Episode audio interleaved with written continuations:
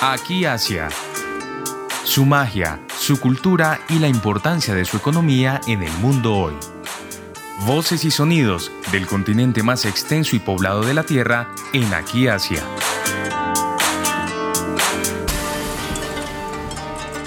Muy buenos días y bienvenidos a una nueva serie de emisiones en este 2023 en Aquí Asia de Javeriana Estéreo. Soy Rosa Cárdenas. Hoy vamos a acercarnos al mundo de las pensiones y de manera particular al sistema de pensiones en Japón. Para esto nos acompaña en la mañana de hoy Santiago Rodríguez. Él es experto en sistemas de seguros de depósito en el Fondo Nacional de Garantías de Instituciones Financieras, FOGAFIN y además hizo una maestría en economía pública en el National Graduate Institute for Policy Studies en Tokio, en Japón, más conocido como GRIPS. Con Santiago vamos a conocer estas particularidades del sistema pensional de Japón y cómo podemos tener un vínculo, un enlace con nuestro sistema colombiano. Bienvenido Santiago a Aquí Asia y la primera pregunta, más un poco como de aclaración y de contexto, es explíquenos cuáles son los dos sistemas que se tienen usualmente en el mundo y luego cómo es esto del sistema mixto de Japón. Bienvenido. Muchas gracias. Hola, Rosa de audiencia. Eh, sí, para comenzar, digamos que en la teoría se tiene que los sistemas de pensión están clasificados como en dos grandes componentes. Hay un componente que se le conoce en inglés como Pay as you go o para nosotros régimen de prima media y es un sistema en el cual todos los depósitos o todas las contribuciones mejor que hacemos eh, los trabajadores y cubren los beneficios que reciben los pensionados en el mismo tiempo. Ese sería el caso como Colpensiones, en el cual el fondeo principal está dado por, por las contribuciones de los trabajadores actuales. Por el lado de del régimen de ahorro individual o lo que se conoce como fully funded en inglés. Es un, digamos que modelo en el cual los ahorros de cada persona son propios de él. Y hay una administradora la cual se va a encargar de manejarle el portafolio de manera tal que le pueda dar intereses y rendimientos y que pueda contribuir a que a que su pensión no sean solo las contribuciones, sino los rendimientos que genere durante toda su jornada laboral. ¿Por qué se le conoce a Japón como un sistema, un sistema mixto? Ellos inicialmente arrancaron brindando un fondo nacional en el cual las contribuciones eh, se hacían a un fondo del gobierno y se iban dando asimismo a, a las personas que se iban jubilando. No obstante, ellos abrieron un poco la, el ancho de, del régimen de pensiones, con lo cual llegaron incluso empresas y algunos individuos que querían hacer aportes adicionales para su vejez, con lo cual se pudo, se pudo generar este componente mixto en el cual lo público, lo del gobierno japonés, sería un sistema como el que tenemos en Colombia con pensiones y adicional los japoneses pueden hacer contribuciones adicionales de manera privada, que sería aquí como el RAIS o como los fondos de pensiones, pensiones voluntarias. En este momento, Santiago, entre en que Colombia también está evaluando sus sistemas, evaluando sus políticas, creo que es muy acertado ver este tipo de ejemplos de otras partes del mundo, particularmente de Japón. A mí me llama también la atención, Santiago, de este sistema mixto de Japón, que hay una clasificación de la población que quizás puede ser diferente a la que tengamos en Colombia. ¿Por qué no nos explica cuáles son estos grupos poblacionales que pueden beneficiarse de la pensión en Japón? Perfecto, sí. En Japón, digamos que toda persona que reside en Japón tiene derecho a una pensión. De eso se encarga el fondo, el Fondo Nacional para dar como lo que llama, se llamaría de una u otra forma una pensión mínima. Y en este caso se incluyen personas que trabajan se incluyen las, las esposas de las pensiones, o, o, sí, esposas eh, de las personas que trabajan, o pueden haber aquí hijos que tengan algún tipo de discapacidad, que esa sería como la categoría 2, la, como la familia o ese círculo cercano que cubriría el trabajador, y un nivel 3 que serían eh, personas independientes, como lo diríamos aquí en Colombia. Entonces aquí se trata de cubrir como todas las personas que contribuyan todas las personas en edad de trabajar y que se puedan cubrir no solo las personas que trabajaron, sino esposos o familiares en, en, algún estado de, de, discapacidad que sean elegibles a tener esa pensión básica. Entonces, digamos que en, en la pensión básica, como, como lo estructura el Ministerio de, de Trabajo y Salud de Japón, la pensión básica cubre todos los tres, eh, todas estas tres categorías que mencionamos. Para la categoría donde hay esposas o esposos y, y algunos otros familiares elegibles, se puede tener la opción de, de una pensión voluntaria de contribución definida. Este término quiere decir que, eh, bueno, en, en, esto hay que hacer una claridad de que a veces en pensiones también se habla de contribución definida o de beneficio definido. El beneficio definido es usualmente, sin importar la contribución, tú vas a recibir X monto. Por lo menos en el sistema japonés, en el básico, el monto actual son casi 780 mil yenes anuales, independientemente de que contribuyas lo mínimo, que son unos 20 mil yenes, o que hagas contribuciones adicionales de acuerdo a tus ingresos. Y de acuerdo a la, a la contribución definida, tú acuerdas con, con la administradora un monto que, que vas a contribuir mínimo y de acuerdo a los, a los rendimientos que te den o incluso a las contribuciones adicionales que puedas dar, varía tu, los beneficios que recibirías en la vejez. Entonces necesitaba como aclarar esto para seguir con ese esquema de, de contribuciones definidas individual o AITCO que llaman ellos, en el cual tanto trabajadores que son más o menos como 44.2 millones, como eh, dependientes, ya sean esposas o, hijos, que son cerca de 9 millones, pueden hacer contribuciones adicionales de manera voluntaria para mejorar eh, los beneficios que recibirían para la vejez. Por el lado de, del componente, eh, digamos que autónomo, tenemos una una serie de, ofertas de pensiones voluntarias. Hay empresas grandes que se encargan de hacer contribuciones adicionales voluntarias a sus pensionados. También tenemos unos fondos especiales como, lo, como una especie de mutua de profesores, de otros empleados de algunas ramas del, del sector estatal.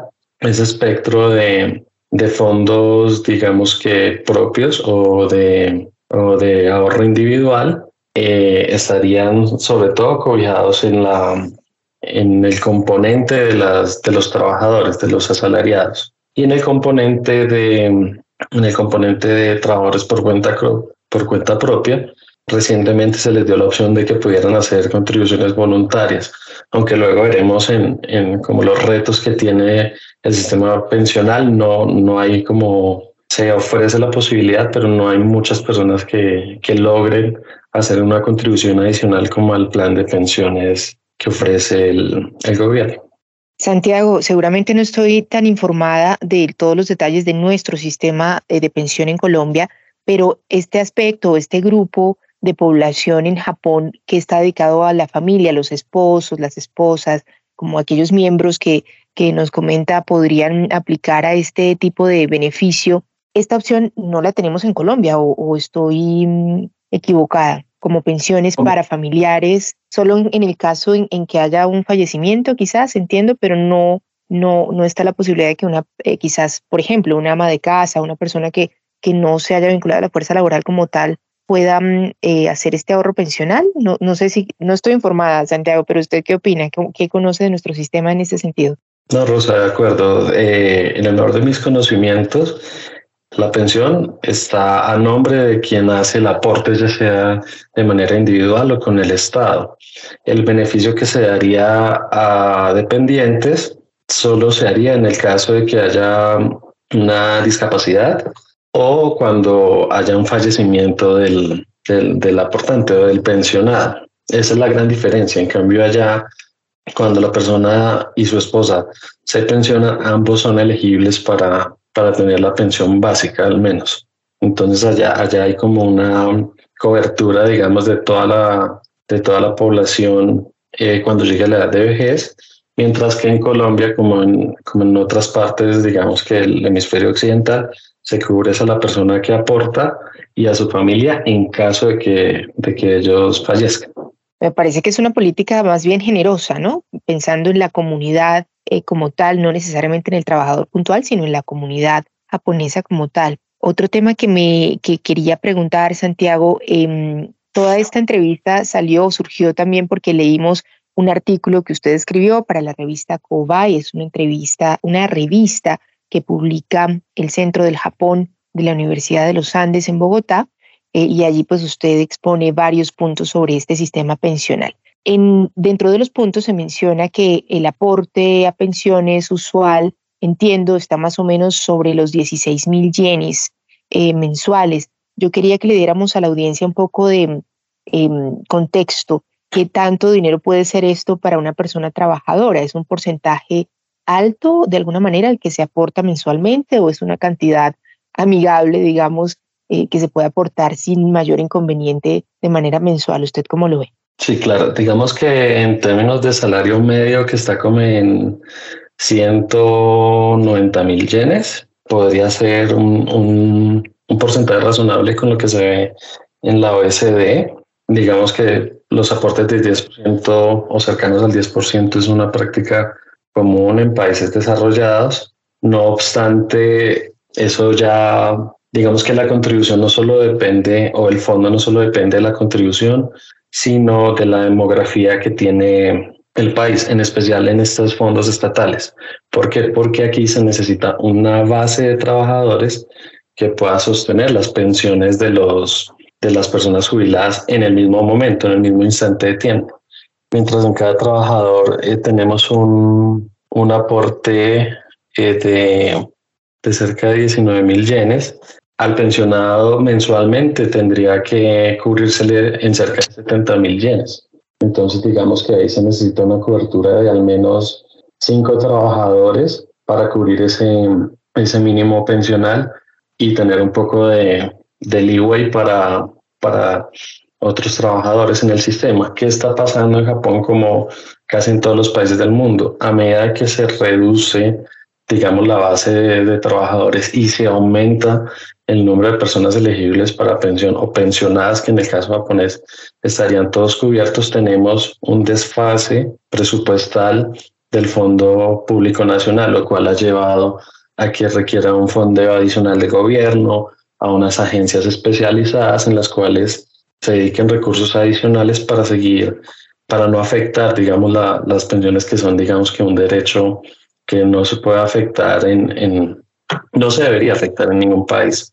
Entonces se requieren como esfuerzos adicionales que traducen eh, o que van más allá de, la, de las contribuciones individuales y ese es como de los principales retos que enfrenta el mundo en cuanto a ese esquema de las pensiones o de los fondos públicos de, de de prima media de pensiones, que estamos eh, teniendo una, un cambio en las pirámides demográficas que presentan un reto adicional en todo el mundo. Entonces, en el sistema mixto hay que tener como cuidado cuál es, y que digamos que ese presupuesto va a depender también de cuánto ofreces mínimo. Cuando aquí se dice que se quieren ofrecer cuatro salarios mínimos, cuando se propone eso, en, en, la pensión básica, eso va a ser una presión adicional no solo para la contribución de la de Colpensiones, sino una presión adicional en las finanzas públicas porque se debe hacer, se deben encontrar otras fuentes de financiación que permitan suplir los derechos de los, de los pensionados. Entonces hay que encontrar un buen, hay, hay que ser razonables con, con las cifras para, para garantizar la sostenibilidad del, del sistema pensional. Me llama también la atención, Santiago, que en el artículo usted menciona que el sistema japonés también ha pasado por reformas, es decir, no es algo que empezó de este modo como un sistema mixto desde el inicio, sino que ha tenido varias revisiones en el camino. Esto nos lleva a entender que efectivamente es necesaria una reforma, es decir, es necesario estar revisando el proceso eh, de manera constante para llegar a un modelo adecuado. Es correcto, por lo, o sea, tenemos eh, variaciones en la pirámide poblacional, en la economía, porque nosotros tenemos, dependemos también de, de los mercados de capitales, ya sea para el fondo privado o para cuando se muevan la, la, emisión de renta fija.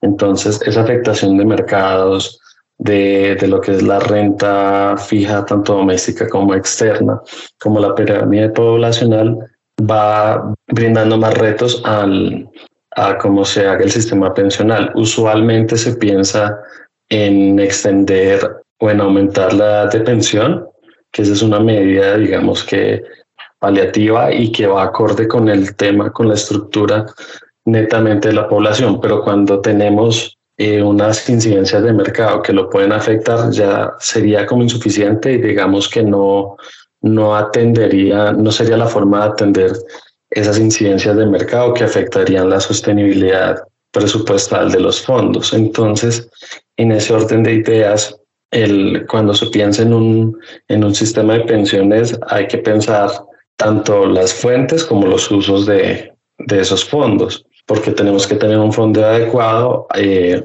revisando no solo que, que, se, que los pensionados tengan una, una pensión que les permita vivir bien, sino que se llegue a, la mayor cantidad de pensionados, que ahí es donde tenemos el trade-off que si nosotros queremos dar una pensión alta, podríamos estar afectando el número de, de personas que puedan pensionarse.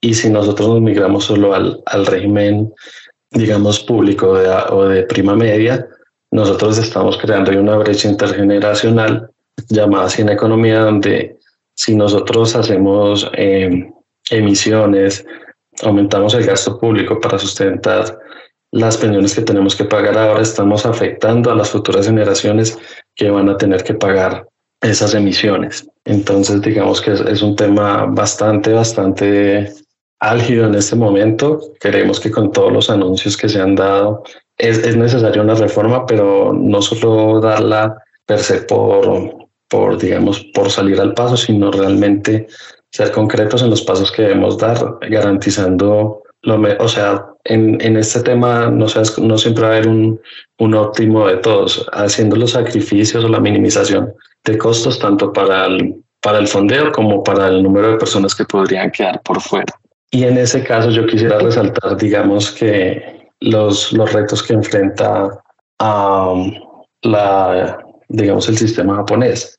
El primero sería que ellos están enfrentando un, envejecimiento muy alto, de junto a Corea de los más altos. Eso implica que se requieran de que los aportantes no son suficientes y como mencionábamos, cada vez el, el gobierno tiene que hacer una, un presupuesto nacional adicional a, base de impuestos o a base de nueva emisión que tenga que cubrir ese faltante. Tenemos también un tema de sostenibilidad fiscal donde tenemos por un lado personas que no logran hacer las contribuciones. Eh, estamos viendo, a pesar de que Japón es un, un país donde eh, se piensa como en el bien común, hay personas que están quedándose por fuera y cada vez el número de personas que no logran pagar la pensión básica, la nacional, que tiene cierta obligatoriedad para este sistema, vemos cada vez que hay una mayor cantidad de personas que no que no logran hacerlo. Eso por un lado.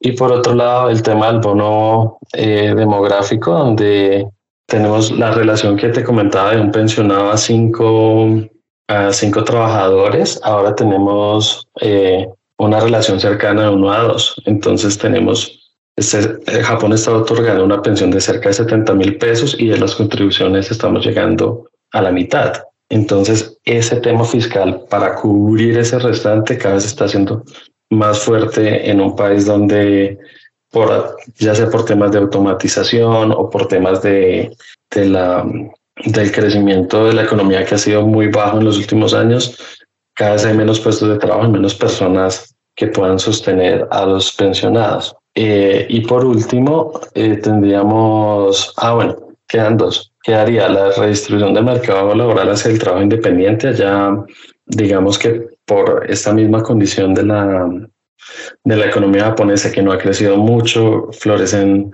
muchos eh, empleados independientes, bloggers, youtubers, que no, que no están afiliados a, a una, digamos, a una empresa que es la que usualmente facilita estas contribuciones y ahí vemos el, el problema a dos bandas de que no están logrando, digamos, la pensión o tienen una contribución intermitente, por lo que usualmente son empleos que, que no tienen los ingresos que podrían tener eh, personas que hacen parte formal del mercado laboral. Y aún con eso no son, no alcanzan a, a, contribuir en en los fondos eh, de pensiones voluntarias. Como lo mencionaba antes, el gobierno de Japón en 2014 más o menos dio la oportunidad de que, de que trabajadores voluntarios y, y dependientes pudieran hacer aportes a, personas, a pensiones voluntarias y no se ha visto un incremento significativo en el componente de trabajadores independientes porque no, no, los ingresos no, no les permiten dar más allá e incluso están dejando de, de pagar en algún momento la contribución del, del Fondo Nacional. Y por último, tenemos un tema de doble mm, contribución, así como hay problemas de doble tributación, en contribución pasa lo mismo, de trabajadores que, que hicieron contribuciones en un país y en otro. Entonces, en esos acuerdos lo que hay que buscar es que si la persona va, si la persona trabajó en alguna otra parte del mundo y va a estar en Japón, los acuerdos permiten que esos ahorros y los rendimientos que hizo en otro lado puedan venir a Japón para sustentar eh, los beneficios que va a disfrutar en la vejez. Cuando no hay esos acuerdos, esos, esos recursos que están en el exterior se vuelven una carga adicional para, para el sistema nacional de pensiones, ya sea público o privado.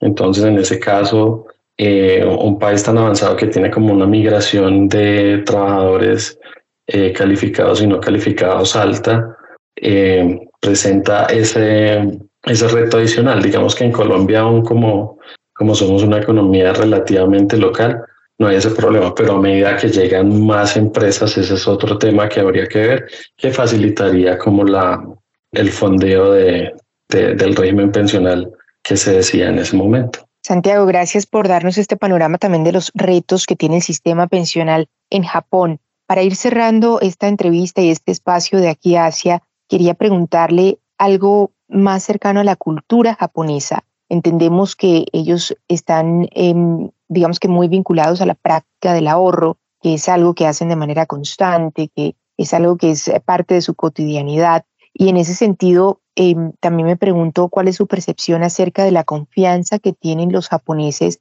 en su sistema pensional. A veces uno escucha en Colombia o en otros países jóvenes que dicen, no, yo no creo que me vaya a pensionar, esto no funciona, mejor yo ahorro por mi cuenta o hago, busco otra alternativa. ¿Cómo siente usted, ya que también vivió en Japón y estudió en Japón, esa relación de los japoneses y la confianza que tienen con su sistema pensional y adicionalmente pues con su práctica de, de ahorro, que ya es algo que conocemos ampliamente? Sí, Rosa, digamos que la confianza, digamos, que, que, tuve cuando, o que percibí cuando, cuando estoy estudiando ya casi 10 años, ya hace 10 años, probablemente no sea la misma que se ve actualmente. Venimos con, con una serie de afectaciones en el sistema económico global, ya sea netamente económicas o como la que trajo la pandemia, y teniendo en cuenta que Japón lleva, lleva desde los 90 con una economía que no despega, que crece, decrece, una inflación que subió ahora por, por un tema de comercio global. A mí tengo la percepción de que cada vez los ciudadanos japoneses creen menos en el sistema. Ellos son, digamos que por, por construcción de sociedad, creen mucho en las instituciones, en que la policía funciona, las instituciones funcionan y que el sistema pensional hace lo mismo. No obstante, cuando las oportunidades económicas se van se van reduciendo, van siendo jóvenes que les queda cada vez más difícil educarse, si salen de la universidad tienen que conseguir trabajos a los cuales no esperaban con sus títulos.